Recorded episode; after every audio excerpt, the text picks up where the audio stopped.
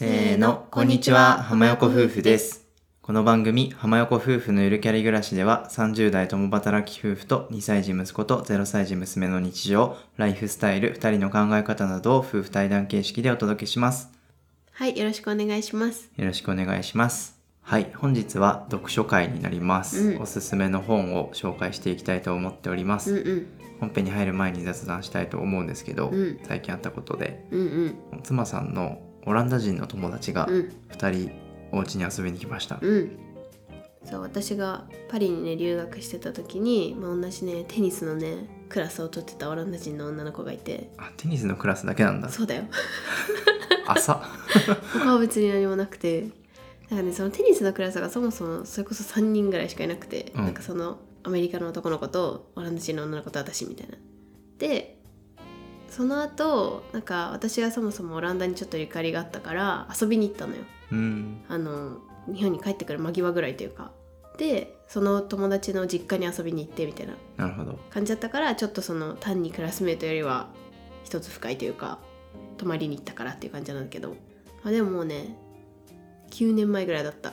話してたら。やばい懐かしい感じだね。そう。でまあ今さ円安じゃん？うん。だからめちゃめちゃ安いから日本に多分旅行に来る機会があるから会わないみたいな感じになってで旦那さんとね2人で旅行に来たから最後にオランダ帰る前にうちに寄ってっていう感じで遊びに来てくれたんだけど、ねうん。3週間もね、うん。かけて日本を回ってて。そうそうそう。なんかいろいろ言ってたって言ってたね。ね大阪とか広島とかね。宮島とかうん、箱根とか京都も行ったしみたいな。うん感じで。あとあれじゃん。金沢も行ったって言ってたね。言ってたね。うん、相当ぐるぐる回ったみたいで、うん。でもすごい良かったって言ってました。うん。うんうん。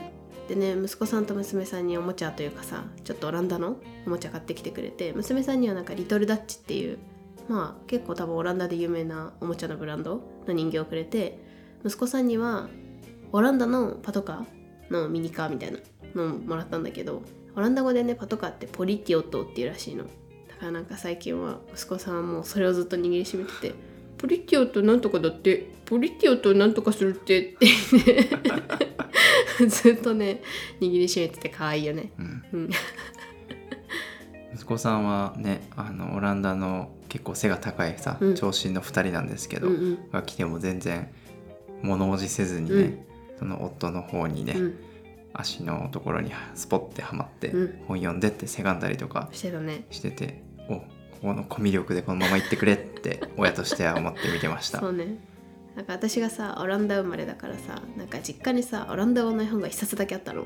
まあでも当然誰も読めないわけ。私も読めないしまあ両親ももうそんなにオランダ語できないから読めないから息子さんがなんか車の写真かなんかが気に入ってて一応実家から引っ張って持ってきてたんだけどまあ読めないじゃん。だからなんかあこれだと思ってめっちゃねそれをね読んでもらってたよね。うん。謎にオランダ語のレッスンが始まって面白かった。そうなんかちょっと英語に似てるから分かるのもあるんだけど、なんかそのなんだろう単語集みたいな感じなんですよ。だからアップルはこれみたいなそういう感じなんだけど絵で分かるのもあるけどイラストだからいまいち分かんないのとかもあってなんかこれ何これ何ってちょうど私も聞いてなんかすごいそういうのも楽しかった。うん。うん。こうやってね小さい頃からグローバルな経験ができてね、うん。よかったね。まあまだ何にも覚えてないと思うけど。そうね。まあ一応写真を撮ったからそうね。れをね見せてね。うん。友達来たんだよみたいな。ポリティオットこの人にもらったんだよみたいな話ができたらいいなと思ってます。うん。うん。自分はすごい疲れてその日。めっちゃ疲れてたね。なんかテレワークしてたんですけど、うん。23時間時間給を取ってそう。一緒にすき焼き食べたんだよね。お昼すき焼きを食べたんですけどやっそうぱ英語ってさそんなさ長時間喋んないじゃんうんうん普段、うんめっちゃ疲れてて。まあでも私も疲れてたよ。はあ夜はあって感じだった。しかも太さんその後さあれだったんだよ。そう夜英会話入れてそうてそうそうそう。えもう英会話しなくてよくないとか言って。3時間も喋ったんだけどそうそうそう 言ってた。懐かしい。でもさ夫さん絶対英会話のさ効果というかさ出てきてたよね、どう？うん、だって全然喋ってたじゃん。なんかそんなに夫さんがさその外国の方と喋ってるのをそこまで見たわけじゃないけど、うん。なんか昔より全然臆せず会話に参加というか,、うん。なんか全然そこ違和感なかったというかだから英会話の成果というかオンライン英会話様々ですね、うん素晴らしい。ありがとうございます、うん、頑張ります。はい、はい、じゃあそろそろ本編に入っていきたいと思います。ぜひ最後までお聞きください。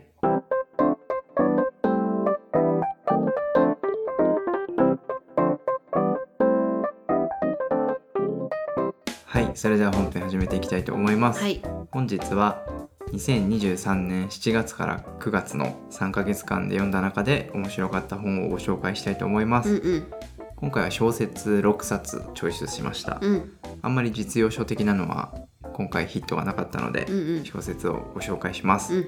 じゃあ6冊あるので早速1冊目から紹介したいと思います、うん。1冊目が空ごはんうん。で作者は町田園子さんうんです、うん町田園子さんはね、まあ、本屋大賞の常連でうんうん。なんか3年連続本屋大賞ノミネートされたらしくて、うん。この本もなんかどうやらノミネートされてたらしいです、うん 52Hz のクジラたちとかね夜空に泳ぐチョコレートグラミーとかね、うん。そこら辺は読んだ記憶があります、うんうんうん。割と何冊かはね、うん。読んでる。ですね、うん。空ごはんね面白かったね。面白かった。手が止まらないうん。最後まで、うん。うん、うん。最初に夫さんが読んだんですよ。そであーめっちゃ面白いよっつっうて、うんうんうん。妻さんもね一気読みしてたね。そう空ごはん読んでた時にさなんか結構さバンバンってさ予約本が来てたじゃん。うん。空ごはんも割と分厚いというか、うん。結構字小さくて読み応えがある感じだったの。で他も結構なんか重かったからさ、うん。頑張って読まなきゃって思ってたんだけどなんか面白すぎて全然普通に読めた。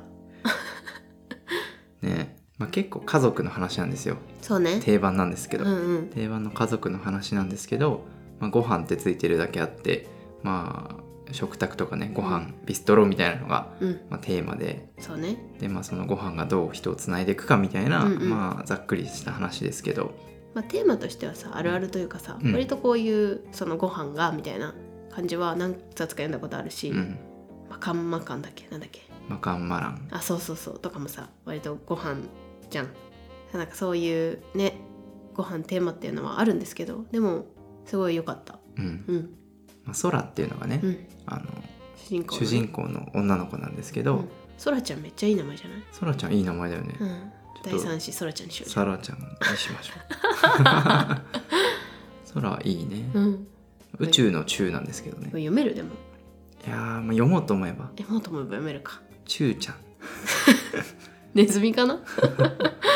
うんうん。うんうん。まあちょっと複雑な家庭でね育っていて、うん。まあこれもあるあるなんですけど、うんうん。まあ、育てのママとうん。産んでくれたお母さんがいるみたいな、うんうんうん。でまあそっちの2人でどちらに今育てられててとかさ、うんうんどっちの愛情がどっちでみたいな、うんうんうんうん。まあよくある話なんですけど本人は結構2人の母がいるのは気に入っていて、そうね。まあいろいろ葛藤はあるけどっうん。ていう感じで。でどんどんそのそらちゃんが成長していく物語というかうん。最初はまあ本当に保育園生幼稚園生みたいなちっちゃい時のそらちゃんでもうどんどん大きくなって。最後いつで終わるんだっけ？最後あれか就職というかうん。感じで終わるのかな？だそうだね。からまあ子供の頃から大人になるまでを時系列で描いてるうん。感じ。物語の後半結構ねいろいろさ、驚くことが続いて、そうね。おおそうきたか。あわかる。そうきたか。みたいな。結構なんかねジャブってくる感じ。ジャブってくるよね。みたいな。こここうだったん？みたいな。あそこそうならないんだ。おおみたいな。割となんだろうな。うん。ま、っすぐ進まない感じで、うんうん。それはそれで面白かったけど。そうね。でも私これ読んでさすごい思ったのがさ結構この空ごはんに出てくる人たちみんな不幸じゃん。うんわかる？わかるわかる。なんかいろいろ抱えてるじゃん。そうね。自分の周りにこんなさいろいろ抱えてる人いないなと思ってそこまで。うん。いやいるのかもしれないけどなんかこんなに出会う人出会う人みんな なんていうの？なんか複雑みたいないやそうね。んなないからなんかそれもちょっと新鮮だったというか、うん。なんかおおって思いながら読んでた。そうね、うんなんか奥さんに先立たれちゃったりとか浮気されちゃったりとかね。そう。まあ、そういういろいろあるんだよね。そういろいろみんななんか抱えてんのよ。うん、そういうねいろんな人の人生があのご飯というねうん。テーマでつながれてうん。っていう話です。うんうん。なんかご飯もすごい美味しそううん。だった。ね。お腹が空く話です。はい、うん。おすすめです。はい。ぜひ読んでみてください。うん。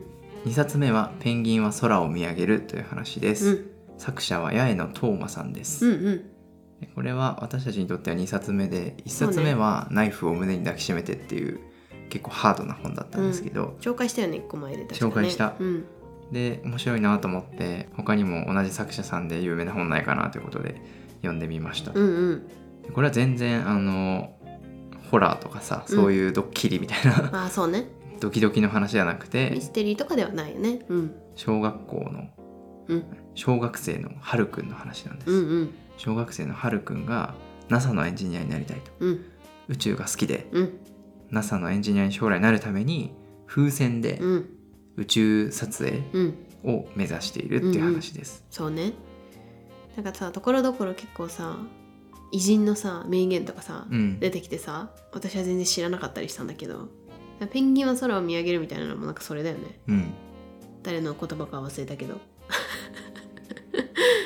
そうっていうちょっとなんか小学生のはるくんなんだけどすごい賢いというかなんか勉強家で熱心でみたいな感じなんですよ。うん、うん、これねなんかあんまり言うとネタバレになっちゃうからさうん、難しいけどなんかすごいひたむきに何かを頑張るってすごいなというかなんか小学生でこんなにやりたいことがあるのもすごいなって思ったし、まあ、自分は小学生とかじゃなくて今ですらそんなにすごい何かやりたいって熱中したことそんなにないからいいなって思う一冊だった。そうね。うん、まあはるくんはなんかねいろんな人の助けをなんか借りるっていうタイプではなくて、そすごい自分でやりたいみたいうあそうそうそう。感じなのがすごい面白くて。確かに。今だとなんか YouTube とかさそういうの調べるとさ、うん。まあ、こうやって風船を作ってさこうやってなんだろう火を起こしてさみたいな、うんうんうん。ヘリウムどんぐらい入れてみたいな、うんうんうん。でなんか割と答えが出てきちゃうみたいなんですけど、うんうん。それはしないで確かに。自分で試行錯誤して実験してうんうん。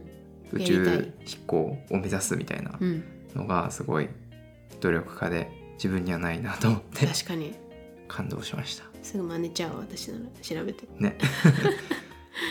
そうね。いやでもなんかその宇宙撮影するためにはさ、なんかいろいろ許可証が必要とかさ、うん。あったじゃん、ドローンみたいなねあそうそうそう。なんねなんか政府に届け出てみたいななんかそういうのをちゃんと調べて小学生で提出するというかなんかその行動力もすごいなと思って、うん。自分は絶対なかったなと思っていやー素晴らしい、ね、うん、まあ、はるくんはちょっと浮いてるんですよ、うんうん。まあ、NASA のエンジニアに小6からなりたいって言ったら浮くじゃん。いや普通にこんなだってさまずやってることがさね。すごいじゃん。え普通の小学校6年生ならきっとゲームしてさなんかもうパッパラパーだよ。わかんないけど まあでもね中でも応援してくれる友達が現れたりとかね、うん一緒に頑張ろうみたいな小学校の一面も見えて、うん、うん、ここら辺もね結構胸を打つので面白いです。そうだね。なんか Amazon の評価がねあんまり良くなくてうんうん。なんかどうなんだろう。期待そこまでしてなかったんですけど、うん。自分はすごい好きな小説になりました、うん、私もすごい好きでした。うん。うん。おすすめでおすすめございます。はい続きまして3冊目が「月の立つ林で」です。作者は青山美智子さんですで青山美智子さんはね割と我々紹介しがちなんですけど、うんうん。まあ、赤と青のエスキースとか、うん。お探し物は図書室までとか、うん。あそれどっちも紹介したかな、うんうん。でこの本は最近割と出た本で、うん。最新作かな。そうね。でこれもみ読んでみてまあまあまあ面白いなと思ってうん。ご紹介します、うん。まあさ我々もポッドキャストで配信してるけどさこれもちょっとポッドキャスト関連というかポッドキャストが一個その、キーワード。そうキーワードで短編なんですけど絶対そのポッドキャストが出てくるんだよね、うん。話に。だからなんかちょっと感じるものがあるというか、うん。なんかそれもよかった。そうね、うん。普段ポッドキャストをね聞いている人にはああああみたいな、うんうんうん。ちょっとそういう話かもしれません。そうだね。なんかね竹取の翁っていうね、うんうん。ポッドキャストのポッドキャスターがいて、うん。月をテーマにうん。尽きない話っていうのを話してるんですうけど、んうん。それがなんかテーマも面白いしね、うん。月の雑雑学みたいなうのがんところどころに入ってて、あこういう配信いいなと思って、うんうんうん。本当にあればいいのになって思ったり確かに。しました。うんうん。今日は満月だからうんたらみたいなね、うんうん。満月はこういう感じでとかってすごい確かに知らない知識をめっちゃ話してた。うん、うん。まあ青山美智子さん大体短編がつながるみたいな感じが多いんですけど、ね。まあ今回もまあ緩くつながってる感じ、うん。ででもね短編の一つでね自分は結構泣いた。あ言ってたね、うん。真ん中ら辺のあれでしょ。そうそうそう。子供の話でしょ。そう。うん。普通に泣きました、娘の話ね。うん、なんか全然泣くと思ってない。なんかうん。急におおってなってなんかふんってなった。えそれはさ娘さんと自分を重ねたとかそういうわけではなくて？あそうそう。だから父親の気持ちになったんでうん。父親とうんうん。その子供の関係が描かれるところがあるんですけど、そうね。そこで結構ねグッときてね泣きましたなんか不器用な父親って感じだったよね。うん、多分そんな泣かせる意図はないと思うんだよね。そうねないと思うそうね私は急泣かなに来たたもんし多分ねある一定の人に刺さるみたいななるほどね。感じかな。なんかあとさこの緩いつながりというかさ、うん。なんかまあみんなポッドキャストを聞いてるっていうその一個の共通点はあるんだけどなんかちょっとずつちょっとずつつながってるじゃん。うん。その人と人が。なんかそういうのってこういう現実の世界でもさもちろんあるうん。し、でもなんかそのつながりを本人たちはあんま知らないというか、はいはい。分かってないじゃん。あなんかそういうなんだろうなやっぱ人っていろいろこう誰かと関わって生きてきてるからなんかそういうつながりってあんまり普段は意識しないけどなんかちょっとしたことでなんかつながれるっていいなみたいなそうね。ちょっと思ったりした。確かに。この浜横夫婦のゆるキャラ暮らしもねある人は神奈川で聞いてうん。ある人はフランスで聞いてうん。ある人は沖縄で聞いてうんうん。でまあしてるかもしれないうんうし、ん。そういうのをなんか想像すると面白いなと思ってそうう。ん。ね。うん。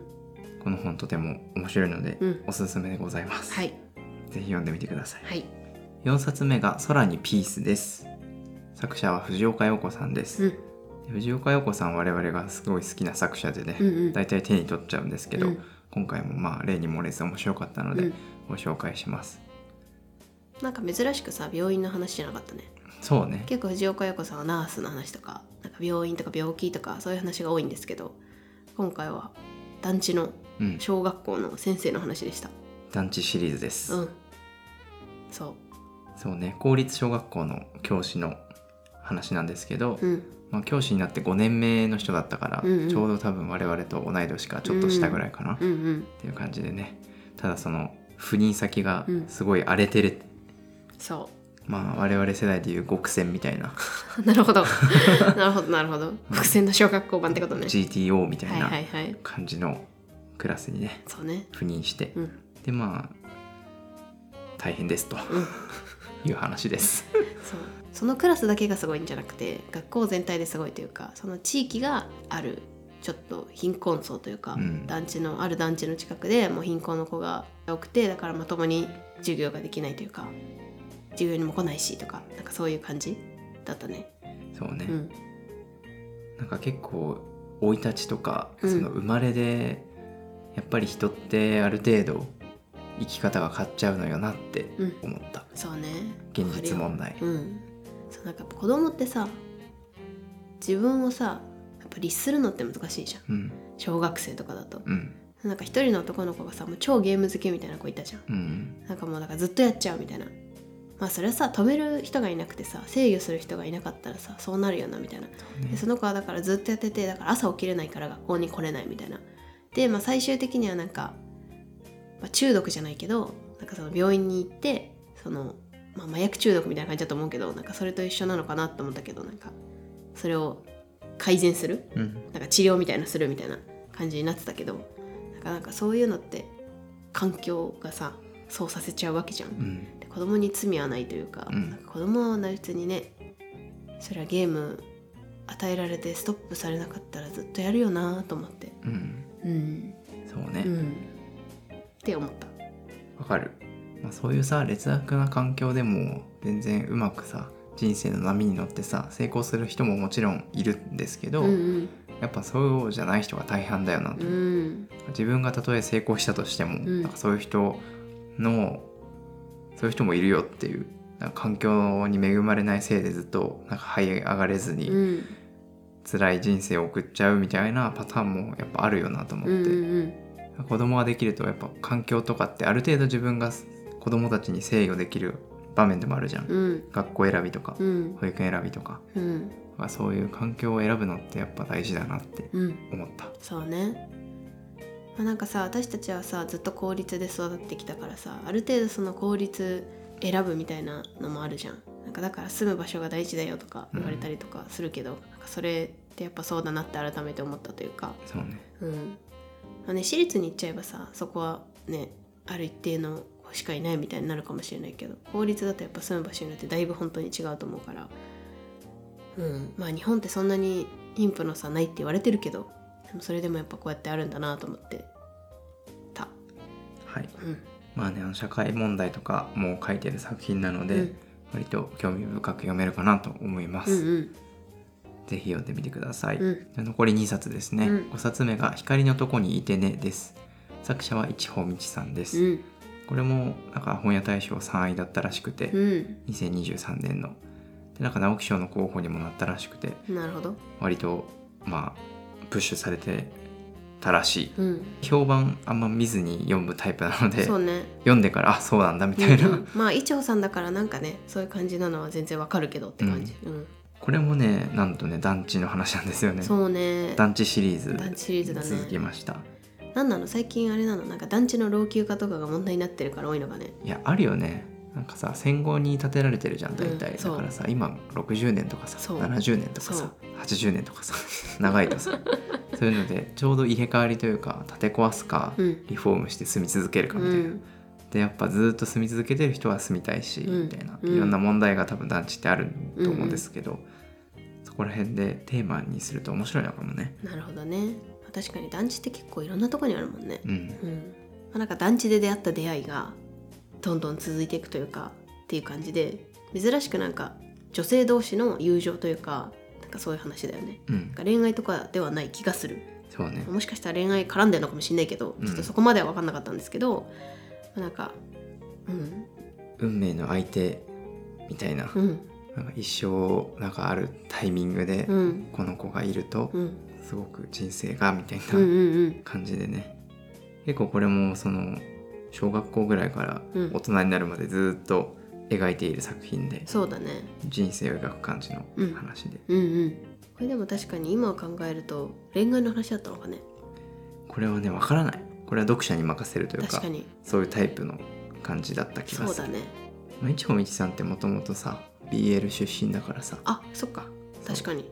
まあ、そういう同性愛とかね。うん。もうテーマに入ってるのかもしれないけど、うん単純に読むと同性愛なのかは分かんなかった。そうね、うん、まあでもさ友達にしてはちょっとうん、好きすぎるというかあそうそうそう。思いが強すぎる。あそうそうそうそうかなって 確かに読みながら思ってはいたけど。うん、まあでも、今の日本の現状はさ、うん。なかなかやっぱ同性愛って難しいというかさ、うん。うん、だし、法的にはね、うん、こういう感じで終わるというか、うん。なのかなとも思うね。そうね。うん、アンチテーゼなのかもしうれない、ん、あとなんかこの本のさどっかに確か書いてあったか私が思ったかちょっと忘れちゃったんだけどなんか小学校の時とか小さい時ってなんか転校ってさもう永遠の別れみたいなうん。感じになりがちというかなっちゃうよねみたいな感じで書いてあったの、なんかもう、まあ、今はさもしかしたらもう携帯があって連絡が取れる時代なのかもしれないけど少なくとも私たちが生きてた小学校時代はさ確かに転校したらさもうなんか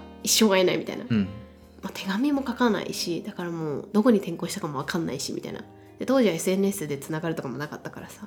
確かに今思い返すとなんか私も小学校の時めっちゃ仲良かった子がいたんだけどその子が転校したんだけどその子がどこに行ったかもしれないし今何もつながってないからなんかそういうのってあるなって本当に思って。そうね。なんかそういう感じでちょっと一旦なんか離れ離れになっちゃったんだよねこの2人も。なんかそういうのでああ確かにあったなそんなのって思いながらちょっと読んでた、なるほど、うん、まあ、転勤族とかね、うん。そういう人に刺さるかもしれない。あそうそうわかんないけどね。自分はずっと同じホームタウンだったから確かに。あんまりねうんうん。転校とかの気持ちがわからないんうんですけど、うん、そうね、うん。まあ、でも綺麗な小説だったななんか。そうだね、うん、思いが一途というか表紙も綺麗だし、うんうんうん。素敵な本でした。はい。おすすめでございます、じゃあ最後ですね。最後が教章邸宅うん。です、うん。新庄さんが書いた本です、うん。でこれ結構前の本で十何年前の本。あそうなん？多分小説なんですけど、うんうん、これめちゃめちゃ面白かった。これなんかもう私一夜で一気読みしたもん。うん。割と1時間半ぐらいで読めるぐらいの薄いんだよね薄い文庫本なんですけど、うんうん、これマジで面白い。これ読んだ方がいいよみんな。夫さんはすごいドハマりしてうん。ます。私も面白かったよまあテーマが、まあ、全然今までなんかずっと緩いふわふわな話ばっかり読んでたんですけど、うんうん。今回のテーマは不動産会社の営業に勤める人の話なんですけど、うん。不動産業界のいろいろな大変さうん。苦労うん。とかトリックとかね、うん。営業トークとかね、うん。いろんな学びがあってうん。不動産業界すごいなうん。思いました。わかるよ。私絶対働けないって思っ向き不向き超あるなって思った。たいやそれ本当に。私と夫さん多分向かないよ。無理だね。あの罵声浴びせて当日でもう退職するタイプで。そうね。やっぱノルマとかさ、うん。成果主義なんですよね、うん。不動産の営業って。なんかもう本当予約っていうかなんていうのあれ内見うん、が入ってないともうなんかやばいみたいな感じだったもんね。うん、とりあえず電話しまくってアポ取ったりとか、まあ、あとはサンドイッチって言ってさ、出た。その不動産情報が書いてある看板をなんか上からかぶってさ、うんうん。よくさいるよね。いるじゃん、うん。そういうあれサ人ンドイッチしろみたいな。サンドイッチマンしろって言ってたね。一人でもいいから連れてこいみたいな感じでうん。日々がね過ぎてるんですけど、うん。まあ、やっぱ一番きついのはノルマとかさじゃない？ノルマだと思うよ。いやてかいやプレッシャーだようねん。てか上司怖すぎん？怖すぎる。無理無理。蹴ったりさ「お前人間じゃねえ」とかあさそうそう。お前1円も稼いでねえのになんでこっちが給料払わなきゃいけねえんだよみたいなうん。感じだったじゃん。その売れない僕に対して。これ読むと結構うおーってなるよね。なる。てか本当にそうなのかな？不動産業界。ね。今でも。いやその結構昔の話だからさ、うん。そこは分かんないんですけどなんか今でもこういう感じだったら本当に不動産、まあ、しかもその狭小邸宅っていうさタイトルだからさいわゆるさペンシルハウス売ってるうん人の営業じゃん、うんうんだからオープンハウスとか。そうね。バイネームで言うとね。そう。とかかなと思いながらちょっと想像しながら読んじゃったんですけど。いやー営業トークに踊らされないようにしないと。っそうね。て思いました。いやなんか闇だけ書いてるんじゃなくて、うん。そこでの成長とか、うんそこからなどう希望につなげてみたいな。自分が変わっていくかみたいなうん。とこも描いていて、うん。なんだろう。不動産業界に入った人がどうなるのかっていうのが結構リアルに想像できてうん。面白かったです、あの回しっていうやつ。回しすごいすよね。ごかったよね。なんかさそのある人に住宅を買わせるって言ったらあれだけど買ってもらうために、まあまず、まあ、人々はさ理想があるわけじゃん。うんでもまあこのエリアでこれぐらいでって理想があったとしてまずその 理想が絶対に無理だよっていうことを分からせるためになんかいろいろさいろんなところを回って、うん。なんかもう納得してもらうというかうん。で最終的に本当にいい感じの物件をなんかちょうど今来ました空きがありましたみたいなっていう感じで言って買わせるというか気分を乗らせて持っていくというかなんかそのちゃんとストーリーがあるというかねちゃんと事前に考えて営業してるというかなんかすごいなと思って。そうね。う、ん。まず理想と理想をヒアリングして、うん。現実を見せて、うん。ギャップを埋めてうん。最後にもう本命を出すとそう、いうのが回しっていうらしいんですけど、うん、いやーすごいテクだよね。ね。まあやっぱ最初はさ、うん。理想を高く持つけど、うん。やっぱ自分が折り合いつけないと買わないっていうのは人間の心理なんでしょうやでもすごいなと思って。う、うん。まあ、自分たちはまだ家買ってないので、うん。まあ、今後買うかもしれないから、うん。こういうね不動産トークとかうん。はちょっと買う側からも勉強しとかないと、うん。変なもん買わないようにそれ。掴まないように。心を踊らされないようにしないそうそうそう。のなんかあちょうど空いたの？みたいな。今半押さないと。これは回しだぞ。っつって冷静になれ。っそう。て思うね。はい。はいという感じで最後はちょっとね一風変わった小説紹介しましたけど、うんこれも非常に面白かったですはいはい、では本日はこれで終わりたいと思います。浜横夫婦のゆるキャリ暮らし、今回の放送は以上です。各種ポッドキャスト、スタンド FM で毎週火曜日と金曜日に配信しています。ぜひフォローよろしくお願いします。また、お便りはポッドキャストでお聞きの方はエピソードの説明欄のリンクから、スタンド FM でお聞きの方はレターで送っていただけます。質問や相談もちろん、感想応援メッセージはモチベーションになりますので、ぜひお便りも気軽にお寄せください。また浜横夫婦と直接話せるライフコーチングを始めました。最初は30分無料でお話できますので気になる方は説明欄のリンクをご確認ください。今結構予約が立て込んできていて1ヶ月以内にできたりっていうのはちょっとまだわからないんですけど、まあ、引き続き募集してますのでぜひお申し込みください。うん。では最後まで聞いていただいてありがとうございました。また次回の放送でお会いしましょう。ありがとうございました。